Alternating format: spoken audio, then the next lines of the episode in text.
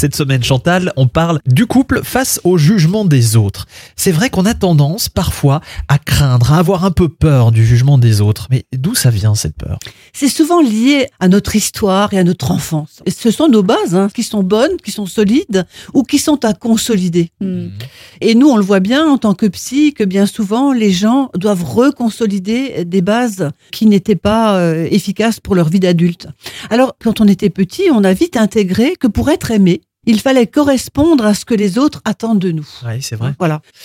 Un nourrisson meurt s'il n'est pas regardé, ni correctement traité, même s'il est nourri. Il peut mourir euh, psychologiquement.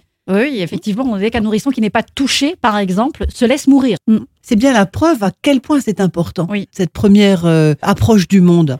Lorsqu'on grandit, on constate que les normes de la société en matière de vivre correctement se renforcent et par là même renforcent nos peurs.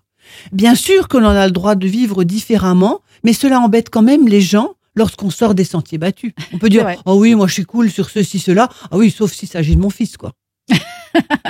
Alors les critiques sur nos choix amoureux nous renvoient à nos blessures enfantines. Nous avions par exemple une amie qui ne correspondait pas aux critères de nos parents. Et ils nous l'ont vite fait comprendre et vivement. Et parfois nous avons peut-être renoncé à cette amitié. Alors on peut se poser la question, faut-il renoncer à notre amour si le regard des autres devient trop pesant? C'est un véritable frein qui peut nous emprisonner et nous rendre malheureux. Moi, je pense que si vous êtes dans ce cas, consultez. Faites deux ou trois séances pour y voir clair. Et ne posez pas la question à Pierre, Paul et Jacques, parce que tout le monde vous donnera un autre avis. Oui, tout le monde aura un avis différent. En fait, la vraie question, c'est est-ce qu'on est en adéquation avec peut-être la différence de l'autre? Est-ce qu'on est capable de l'assumer? C'est peut-être la vraie question qu'on doit se poser. Et qu'on se posera demain d'ailleurs. Bah Les voilà. différences en matière de milieu social, d'âge, de taille, de couleur. Tout ça, ce sont des choses qui peuvent peser. Comment faire face? Réponse demain avec Chantal.